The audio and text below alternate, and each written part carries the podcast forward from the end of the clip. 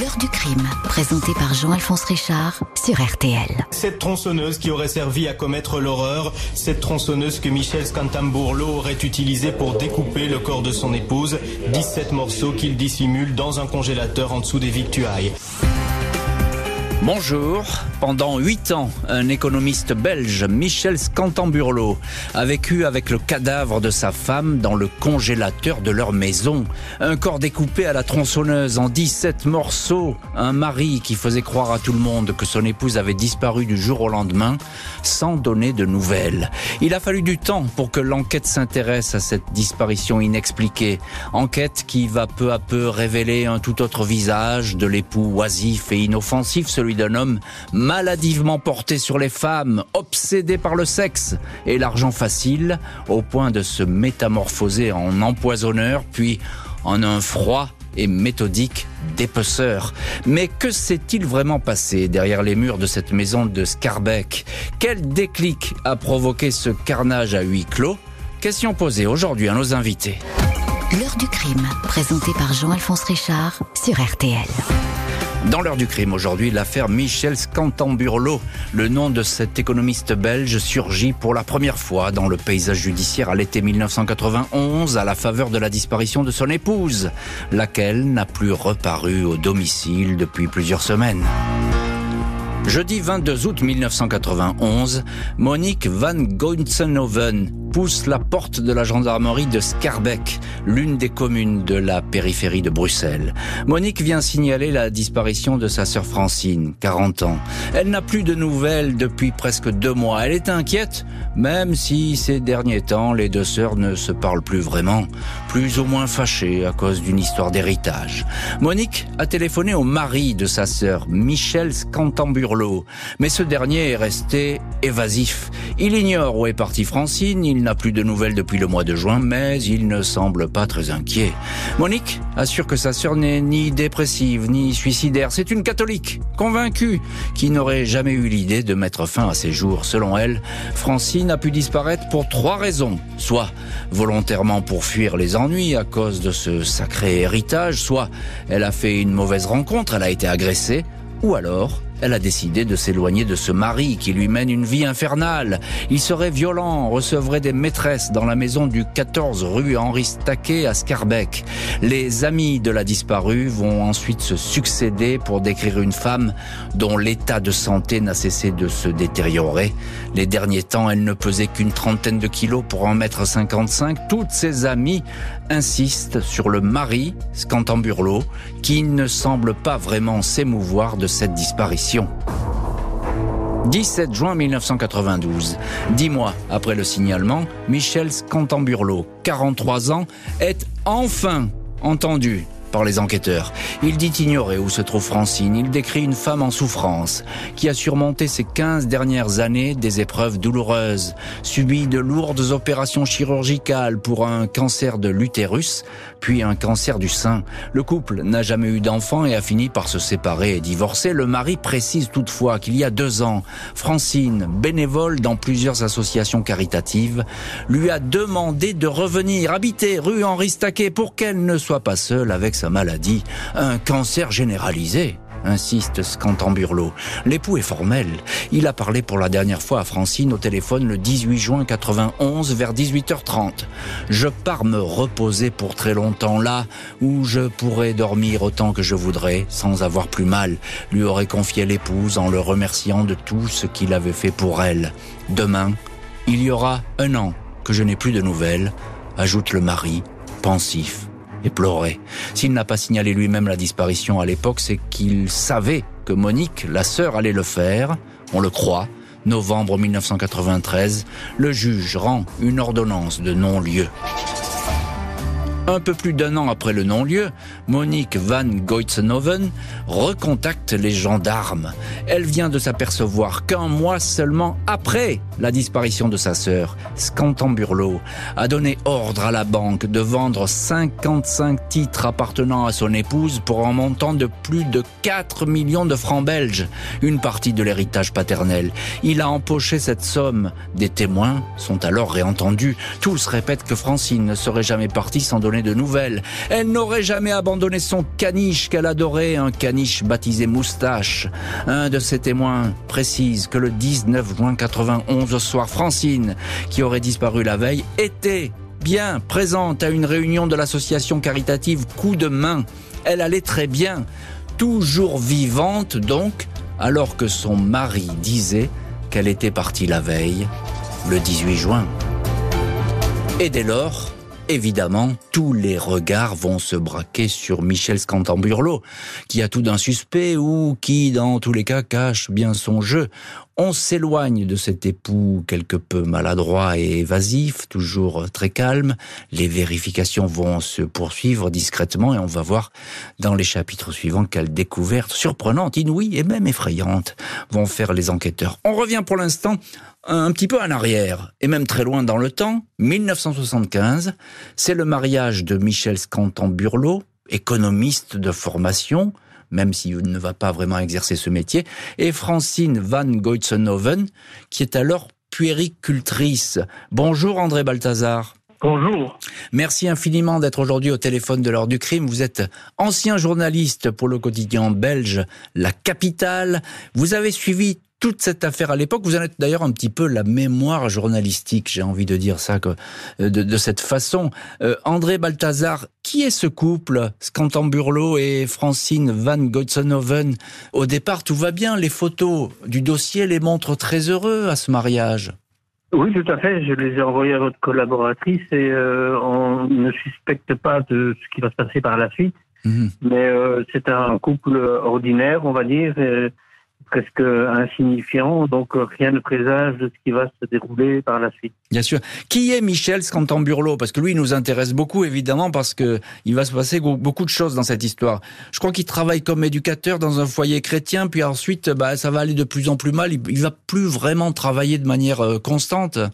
C'est pas vraiment un foyer chrétien, c'est plutôt une, euh, une école d'enseignement spécial. Mhm dans lequel il a un rôle d'éducateur et de éducateur superviseur. Et euh, il a des relations assez superficielles de ce qu'on sait avec ses, élèves qui sont des enfants plutôt à, à problème entre guillemets. Mhm. Et euh, bizarrement, au niveau de ses méthodes pédagogiques, il, est assez froid de ce qu'on nous en a dit. Et on retrouve dans, sur euh, une tablette de, de cheminée chez lui un buste de Mussolini qui ah n'a ben, rien à voir avec la, pédagogie. Ça, c'est un, modèle, un modèle d'éducation, Mussolini, effectivement. Euh, bonjour, euh, Bernard Dochot. Bonjour. Merci infiniment d'avoir accepté l'invitation de l'heure du crime. Et vous êtes en direct de nos amis belges, de nos studios de Belle RTL. Vous avez été avocat général au, procès Scantambourlo. Ce procès, on va en parler un peu plus tard dans l'heure du crime, mais évidemment, vous connaissez par cœur le dossier. Alors, euh, il y a quelque chose, c'est que avant la séparation avec Michel, parce que là, à ce stade de l'enquête, on est toujours dans une séparation et une disparition, Francine, elle se plaint beaucoup de ce mari, il serait violent, coureur de jupons. Elle le dit à plein de ses copines. Oui, tout à fait.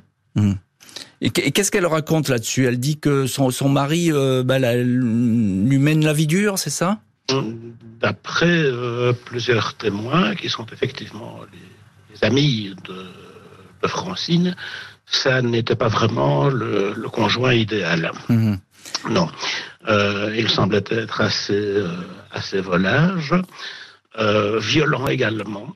Hmm. Et cela a abouti à une euh, séparation, mhm. séparation qui est intervenue en février 1987. Mhm. Et d'ailleurs, elle, va, elle va très loin, euh, Francine, parce qu'elle va même confier à, certaines de ses amies euh, que son mari l'empoisonne. Ça, elle le dit tout de suite. Elle a des doutes Non, non, non. Non. en fait, partir du moment où on n'a évidemment aucun témoignage direct hmm. de la part de, Francine, ce ne sont que des, euh, que des oui-dire, ce sont des témoins qui sont entendus au fur et à mesure de l'évolution de l'enquête. Mais à cet égard, il y a deux témoins qui vont parler en effet d'empoisonnement à la mort au rat. Hmm. Et euh, un de ces témoins va d'ailleurs parler d'une enveloppe que Francine lui aurait confiée si il devait lui arriver malheur. Et dans cette enveloppe se trouvait une, petite pochette avec des résidus de poudre qui seraient qui serait de la morora. Qui serait de la morora. André Balthazar, euh, vous êtes en ligne à l'heure du crime. Il y a l'argent qui revient euh, en, permanence, c'est récurrent et on va évidemment en parler dans euh, dans cette heure du crime. elle a en gros, elle a touché un gros héritage, Francine et sa sœur. Le père était fortuné, c'était clair, et, en fait c'est ce qui a fini par faire découvrir le poteau rose des années après la disparition de la victime c'est sa sœur qui trouve euh, des traces d'un échange, d'une transaction d'un bon euh, assez conséquent de plusieurs millions de francs belges. Donc, euh, il faut faire l'équivalent, ça doit être 100 000 euros. Mais, mais donc, c'est ce qui lui remet la, la puce à l'oreille, parce que la transaction a lieu après, le, signalement, euh, un jour ou deux après le signalement de la mmh, mmh, mmh, Et donc là, euh, ça fait tilt, elle revient à la charge euh, avec cet élément auprès des enquêteurs. Et encore un mot, juste pour poursuivre ce que disait Bernard Dauchot, euh, ça se passe pas formidablement bien dans ce couple, parce qu'elle se plaint beaucoup auprès de ses copines que qu'il est violent, que ça marche pas, que... C'est une version des amis, et lui, quand il sera interrogé plus tard, il se présente comme le petit chaperon, euh, qui a, comme sa femme est malade, qu'elle pèse tranquillo, il n'a aucune vie de couple. Euh, bref, il joue un peu, un peu le, mm. bon samaritain plaintif. Euh, C'est ça. Mm. L'argent et les femmes. Une maîtresse va apparaître dans le décor et changer la donne. Les enquêteurs bruxellois font défiler les témoins. Nicole, l'une des meilleures amies de la disparue, affirme que Scantamburlo frappait sa femme et que celle-ci avait peur de lui. Elle raconte que Francine lui a un jour présenté une enveloppe avec une poudre blanche à l'intérieur de la morora. Elle soupçonnait son mari de lui en faire consommer. L'épouse avait aussi découvert dans la trousse de toilette de son mari une petite fiole en verre avec un liquide. Elle disait l'avoir surpris en train de verser quelques gouttes dans sa tasse de tisane. Francine disait être victime de malaise quand son époux était au domicile. Les vérifications financières indiquent que un an avant la disparition, le mari a contracté un prêt, 200 000 francs belges, avec une certaine Marie-Christine, une entraîneuse de cabaret dont il était tombé amoureux. Il était endetté jusqu'au cou. Il a été menacé de saisie juste avant que Francine disparaisse. Et une fois sa femme disparue, il a honoré régulièrement ses paiements. La maîtresse, Marie-Christine, reconnaît avoir profité de l'argent de Scantamburlo. Il lui avait même avancé une très grosse somme, 750 000 francs belges, pour la reprise d'un bar, le Caméléon, de l'argent ponctionné sur le compte de l'épouse absente. 2 juillet 1998, Michel Scantamburlo est entendu par les enquêteurs. Il est toujours sans nouvelles de Francine, avec qui il assure avoir toujours eu de bonnes relations. Comme frère et sœur, dit-il.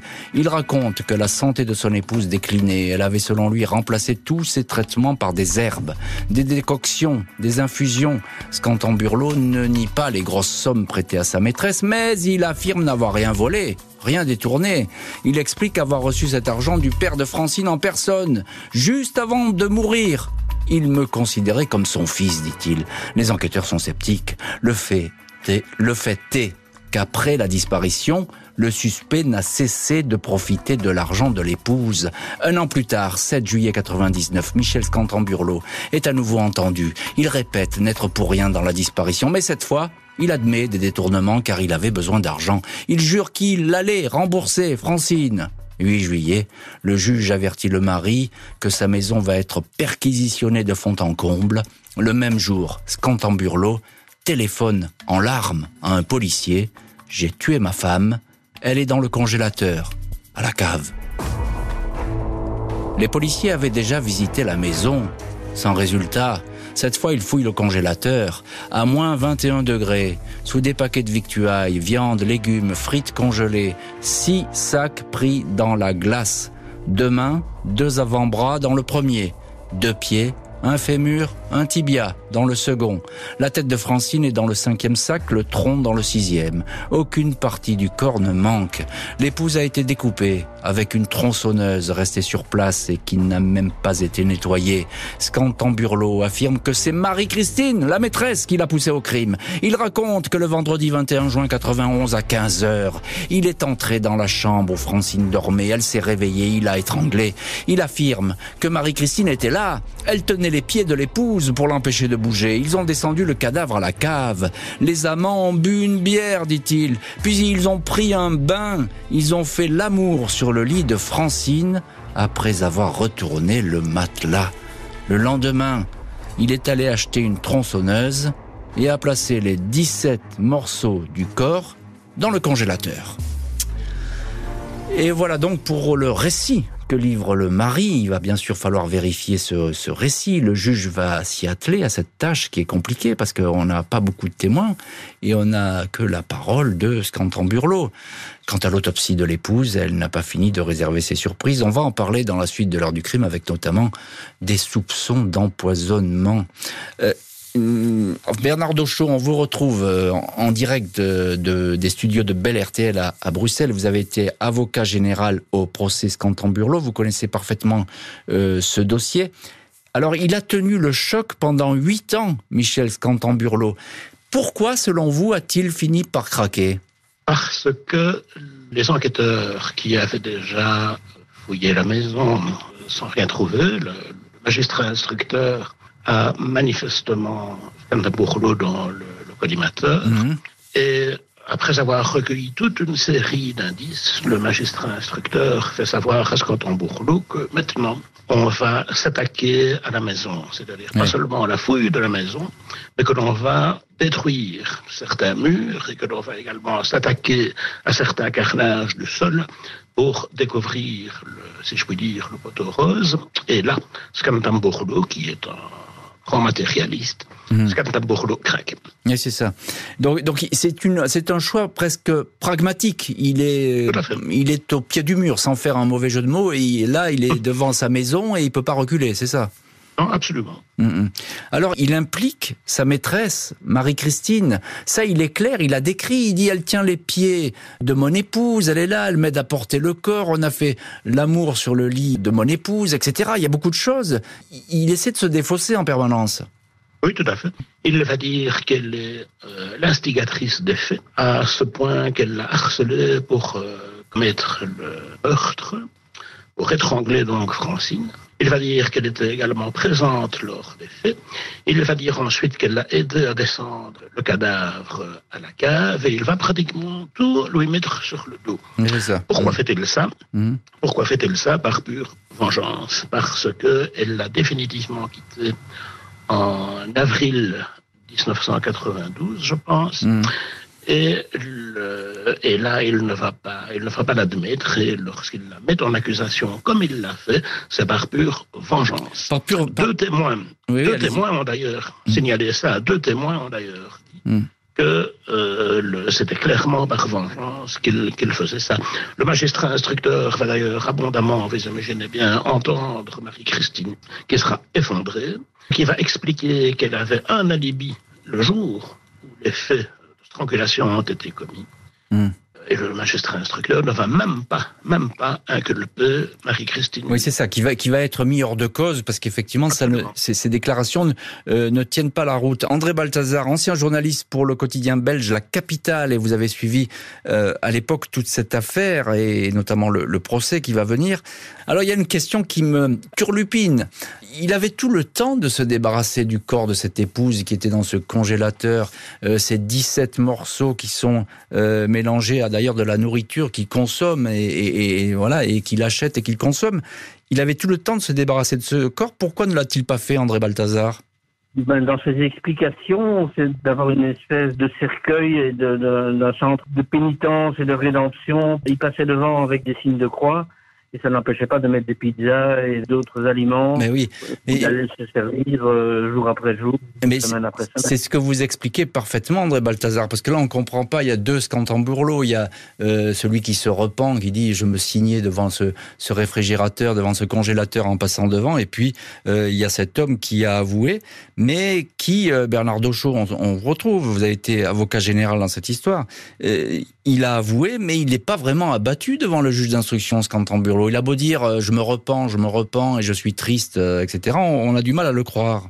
Euh, une petite précision par rapport à ce, que, qui vient d'être dit, c'est que lorsque euh, Bourlot déclare qu'il a conservé le corps pendant huit ans comme rappel de son forfait pour présenter ses, pardon régulièrement à Francine, attention, c'est ce qu'il raconte aux experts psychiatres. Oui, tout à et fait. il dit ça uniquement aux experts psychiatres et pour en tirer un bénéfice. Mmh. Avant, dans toutes ces déclarations, il n'y a absolument aucun mot de regret, aucun mot de repentir, aucun pardon, il n'y a que du mépris mmh. à l'égard de la victime. Il déclare qu'il a conservé les morceaux de corps pendant huit ans au réfrigérateur, tout simplement parce qu'il ne savait absolument pas comment faire avec ce cadavre. Il ajoute également qu'il prenait soin lui-même de descendre alimenter le, le, réfrigérateur en denrées alimentaires et d'aller lui-même rechercher les denrées alimentaires. Il ajoute également que sa seule hantise était qu'il y eut un jour une panne de courant. Et je ne pense pas que ce soit véritablement un sentimental, parce que lorsqu'on lui demande, les enquêteurs avaient été intrigués lors de la reconstitution des faits, lorsqu'on demande mais qu'est-ce que c'était que cette planche qu'on a retrouvée sur le sol euh, de la cave? Et il explique avoir mis cette planche sous le cadavre de la victime pour procéder à, à la découpe par à la tronçonnage pour ne pas abîmer le carrelage. Ah bah oui. Alors qu'on ne me fasse pas croire que c'est un grand, un grand sentimental. Ouais, on est loin. Et patati patati. On est loin effectivement du repentir. Le procès apparaît inévitable. Reste à savoir si le dépeceur est également un empoisonneur. 10 juillet 2000. Un an après l'arrestation de Michel Scantamburlo, deux professeurs de toxicologie livrent leur rapport. Ils ont examiné les viscères et le sang de l'épouse dépecée. Ils ont détecté de fortes doses de thallium dans le foie, dans un rein et dans le contenu gastrique de la victime. Les experts estiment que ces sels de thallium solubles dans l'eau, composant de la morora, ont pu être ingérés en faible quantité pendant des jours et des jours. Les médecins évoquent une intoxication chronique causant des douleurs sévères, de la fatigue, des vomissements, des troubles musculaires. De quoi dégrader davantage l'organisme malade de Francine. Son état de santé s'était fortement détérioré avant la disparition. Plus aucun appétit, la perte des cheveux. Interrogé Scantamburlo nie toute tentative d'empoisonnement à la morora. Il précise qu'une tierce personne a peut-être commis ce geste, mais certainement pas lui. Face aux experts psychiatres, Michel Scantamburlo dit qu'il avait de la pitié et non de l'amour pour Francine. Il n'osait jamais rien lui dire. Les médecins présentent un individu immature sur le plan affectif. Leur rapport indique qu'il a tué son épouse pour distribuer l'argent à sa maîtresse avant que cette femme le laisse tomber. À une psychologue, il confie « J'étais sous la coupe de cette fille, Marie-Christine, psy. » Scantamburlo raconte encore qu'il lui arrivait de se regarder dans le miroir et de dire « Bonjour, assassin !» ou de s'adresser au congélateur avec ces mots « Francine, qu'est-ce que je t'ai fait ?» Narcissique et pervers, c'est ce que concluent les rapports à propos du mari tueur, les rapports des psys bien sûr. Bernard Dochot, euh, ancien avocat général, et vous étiez avocat général à, à, ce procès Scantan-Burlot, c'est une bonne description euh, de cet homme, narcissique et pervers? Narcissique certainement, pervers, ça dépend du sens que l'on donne à ce mot. En tout cas, c'est un, c'est un grand manipulateur. Mais à mon sens, c'est avant tout un psychopathe. Mm -hmm. Qu'est-ce qu'un psychopathe au sens de la psychologie en droit pénal? C'est une personne qui ne vise que la satisfaction immédiate de son intérêt à lui. C'est ça. Mm. Sans avoir le moindre égard mm. pour la personne et pour la vie d'autrui. Mm et toute norme, absolument toute norme disparaît face à cet objectif unique et égoïste. Et, et, et là, l'objectif, Bernard Dochot, c'est l'argent. Euh, il y a, selon moi, un, un cumul -hmm. euh, d'objectifs. À propos du mobile, la chronologie indique particulièrement que le, le, un des mobiles a été de, de faire main basse sur l'héritage, une partie de l'héritage qui est le portefeuille titre. -hmm. Portefeuille titre dont Francine avait hérité de son père suite au décès de celui-ci en 1989. Francine héritait d'un portefeuille titre d'une valeur de plus ou moins 8 millions de francs belges, ce qui n'était pas rien. Ce qui fait beaucoup, bien sûr.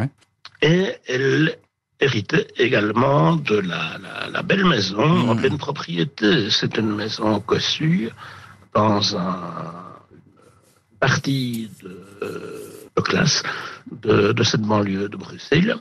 et le Scanton-Bourlot entendait clairement faire main basse sur le portefeuille titre et également y vivre, vivre dans la maison, dans, cette belle maison, avec euh, sa maîtresse et autres call girls.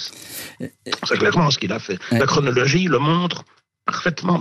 Il suffit de voir à des dates clés euh, des faits l'usage frauduleux qu'il a fait de ces titres. Il va finir par avouer avoir volé le, ces titres, mais il va mentir sur la date exacte du vol. Oui. Comme on le verra, et, on le voit dans la et, et, voilà, et, il ment beaucoup. Alors, un, petit mot, Bernard Dochot. Est-ce que c'est un empoisonneur?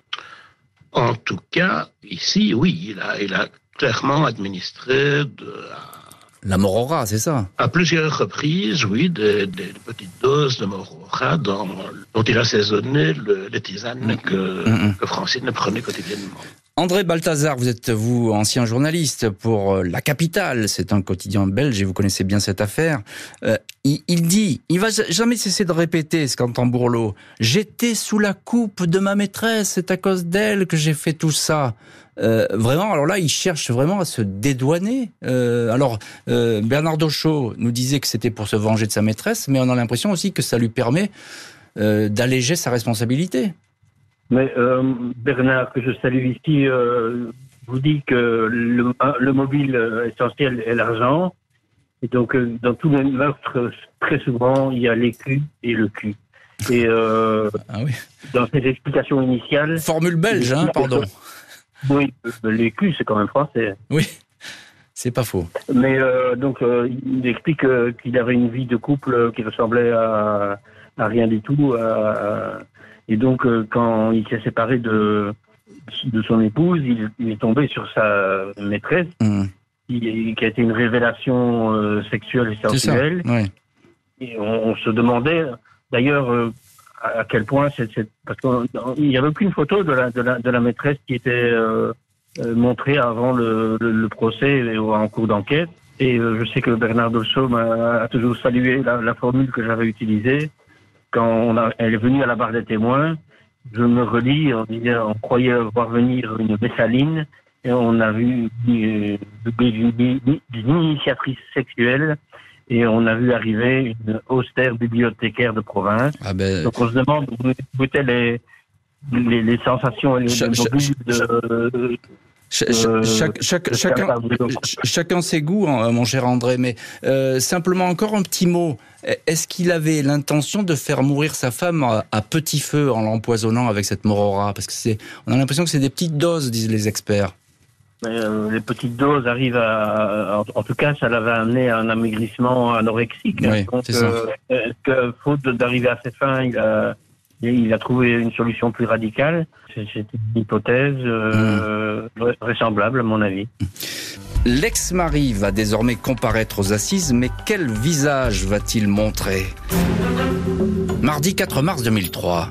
L'économiste Michel Scantamburlo, petit bonhomme en costume gris, crâne dégarni et langage châtié, comme le présente le journal Le Soir, apparaît devant la cour d'assises de Bruxelles. Il a 53 ans, mais en paraît 10 de plus. Je suis ici devant vous pour être puni. En avouant, j'ai posé pour la première fois de ma vie un acte courageux, dit-il.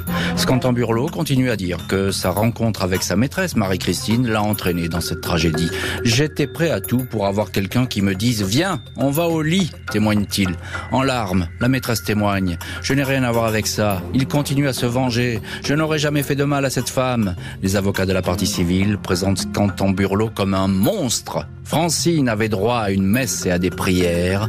Vous lui avez offert une boucherie et un congélateur, lance maître Sven Marie. L'avocat général Bernard Dochot dénonce le cynisme de l'accusé. Vivre huit ans avec le corps dépecé de son épouse, c'est le fruit d'un individu profondément malsain pervers et psychopathe. Les avocats de l'accusé vont continuer à rejeter les accusations d'empoisonnement qui risquent de faire condamner leur client à la perpétuité. L'avocat général ne trouve aucune circonstance atténuante. Bernard Dochot qualifie les faits de chef-d'œuvre de destruction et de valeur de la vie totalement bafouée. Après quatre jours de procès, Michel Scantamburlo est condamné à 30 ans de prison. Et voilà donc pour ce procès et ce verdict, 30 ans de prison. Bernard Dauchot, je viens de le dire, vous étiez avocat général à ce procès et vous êtes en direct depuis les studios de Belle RTL dans cette heure du crime. Quel souvenir avez-vous de ce Michel Scantamburlo à ce procès? Comment vous le percevez? Vous en avez connu plusieurs des procès. Euh, comment apparaît-il cet accusé? Nous avons affaire à quelqu'un qui est très poli, qui présente très bien, qui s'exprime très bien et qui me semble aussi assez manipulateur, mhm. puisque la seule fois où il prononce le mot pardon, c'est lorsqu'il se trouve devant le jury au moment où il eh reçoit en dernier lieu la parole quant à la peine. Tout à la fin, tout à la fin du procès. Euh, vous allez dire lors de, vos réquisitions que c'est un chef-d'œuvre de destruction, un chef-d'œuvre de destruction. Pourquoi vous prononcez ces mots en, parlant de l'accusé? Parce que euh, sinon on de l'ensemble de, ce qu'il a fait euh, à Francine, a commencé par l'époque à laquelle il est ensemble. Nous constatons qu'il va la traiter de manière totalement inhumaine. Mhm. Parce que voilà une personne qui va d'abord être, qui va être successivement trompée sans vergogne, puis battue avec constance, déjà affaibli par un cancer hmm. peu avant les faits. La seule euh, trace objectivable remonte à 1990, où, dans un établissement universitaire, on va diagnostiquer un cancer du sein métastasé avec espérance de vie d'un an. Hmm. Alors, comme si ça ne suffisait pas, il va assaisonner les tisanes qu'elle prenait avec, on le sait, de la mort. La Oui, ce que, ce Et à plus d'une reprise. Ensuite, ensuite, il va étrangler une dame qui ne pèse plus que, euh, que 30 kilos. Il va l'étrangler sur le lit sur lequel elle se reposait. Et puis, il va découper en 17 morceaux au moyen d'une tronçonneuse achetée en solde, en bon économiste qu'il était, euh, 17 morceaux qui seront confiés à six sacs poubelles dans un congélateur, comme de vulgaires bâtonnets de poisson. ce que vous, vous décrivez tout simplement un tortionnaire. Mais j'ai encore une question, Bernard Dauchot. Pourquoi Par-dessus le marché, il va, après les faits, il va salir sa mémoire en la traitant de tous les noms et en en faisant une mégère, une, euh, une féministe coincée frigide, et rigide devant les psychiatres. Bon, était-ce fallait-il absolument la salir on, comprend mieux vos mots, chef-d'œuvre de destruction. Encore une petite question. Pourquoi 30 euh, ans de prison euh, Pas la, perpétuité comme vous l'aviez réclamé? Parce que l'empoisonnement n'est pas clairement établi, c'est ça? Non, non, non, non, ça n'a rien à voir. Parce que de toute manière, il faut savoir que la cause de la mort, c'est une strangulation. Hmm. C'est l'acte qui a donné la mort. Cet acte a été commis avec préméditation, donc c'est un assassinat. La peine maximale prévue par la loi est la réclusion criminelle à perpétuité. Hmm. Si le jury estime pouvoir accorder au coupable à ce moment-là l'une ou l'autre circonstance atténuante, on descend à la peine immédiatement inférieure qui est de 30 ans. Hmm, hmm. Alors, manifestement, il a bénéficié de circonstances atténuantes. C'est une question qu'il faut poser au jury. À l'époque de ces faits, il n'y avait aucune décision, aucun arrêt de motivation quant eh aux raisons qui ont amené le jury à considérer l'une ou l'autre chose. Donc, on ne le sait pas et on ne le saura jamais. Une circonstance atténuante qui est généralement accordée d'office euh, est laissée à l'appréciation du, jury et l'absence de mmh, mmh. casier judiciaire, ce qui était le cas de ce canton Un mari assassin qui n'a pas bronché à l'annonce du verdict, il prend la direction de la prison. Lors de son procès, Michel Cantamburlo, qualifié de cynique par la partie civile, a attendu le dernier jour pour formuler des regrets. Pardon, Francine, il faut que tu m'aides à changer, quel que soit l'endroit où tu es maintenant. Je sais que tu m'aideras, avait-il lancé dans un soupir. Monique Van Goitsenhoven, la sœur de Francine, la première à signaler la disparition, n'a jamais cru au regret de Scantamburlo. Avant le procès, elle indiquait au journal Le Soir, c'est un homme mauvais, un sadique. Je ne réaliserai cette découverte macabre que lorsque j'aurai de Scantamburlo toutes les réponses aux questions que je me pose depuis des années. Scantamburlo aurait empoisonné petit à petit Omorora, notre cliente, Madame Van Goitsenhoven, décédée rien n'a transpiré, qu'il a continué une vie tout à fait naturelle et normale, tout à fait régulièrement. Et justement, est-ce qu'on a les réponses à toutes les questions après cette longue enquête et puis euh, ce procès? Euh, Bernard Dauchot, on a toutes les réponses à, toutes les questions. Il est parfaitement euh, clair, ce Burlot, j'ai envie de dire. Il n'y a, plus de mystère autour de lui? Non, il est fréquent que, les parties civiles attendent du procès pénal apporte des réponses aux questions légitimes qu'elles se posent. Et ici, on a le qui, le comment et le pourquoi. Euh, convenez que c'est déjà pas mal. C'est pas mal déjà, oui. André Balthazar, ancien journaliste pour le journal La Capitale. Euh, en quoi cette affaire, vous l'avez connaissez bien cette affaire, vous l'avez suivie de A à Z, vous avez beaucoup de documentation dans ce dossier. En quoi cette affaire, elle est exceptionnelle et en quoi elle vous a marqué? Déjà, les dossiers de dépeçage comme ça, c'est pas très courant. Le fait qu'il n'ait pas enterré le corps quelque part dans le fond d'un jardin ou mais les garder vraiment en bas dans sa cave, euh, dans un frigo, cercueil, mais euh, il lui évitait de, prendre des risques pour évacuer le corps. C'était un, cas vraiment de, figure assez particulier dans les dossiers de meurtre que et ils sont des dizaines et des dizaines que j'ai pu suivre euh, palais de justice de Bruxelles ou ailleurs. Et, Bernard Dochot, justement, euh, question pour vous. Euh, on a euh, beaucoup tardé à l'arrêter finalement, ce Scanton Burlot. On aurait pu effectivement l'arrêter avant. On n'a pas tellement écouté les témoignages au début dans cette enquête et il a fallu le rattraper un petit peu par, par la manche bien des années plus tard. Ce qui effectivement est un des éléments qui m'avait particulièrement frappé dans, dans cette affaire, c'est la, la dimension du hasard. Si Monique van Guatsenhoven ne découvre pas hmm. en 1995 un coupon dans les poches du pantalon de son père et qui va mener, qui va, ouvrir une enquête financière absolument euh, extraordinaire. On passe tout à fait à côté. On, est, presque, à, mon avis, face au crime parfait. à côté, Mais il faut savoir que tout au début, au moment où on interroge Michel Scantambourlou, et nous sommes à ce moment-là, euh, c'est sa toute première audition. Nous sommes en juillet 1992. Les enquêteurs n'ont absolument aucun indice de culpabilité. Oui, oui, oui. Il n'y a absolument non plus aucun indice d'un crime quelconque. Le dossier démarre sur la base de la déclaration de Monique van Quatsenhoven, sur un dossier de disparition, et des dossiers de disparition, euh, de disparition inquiétante, à euh, plusieurs par jour, sans que ça n'aboutisse fort heureusement à, une affaire criminelle. Et à ce moment-là, au moment où Scantambourlo est interrogé pour la première fois par la police judiciaire, il, il va faire, à mon sens, une brillante comédie, d'autant plus brillante que ça va passer par pertes et profits.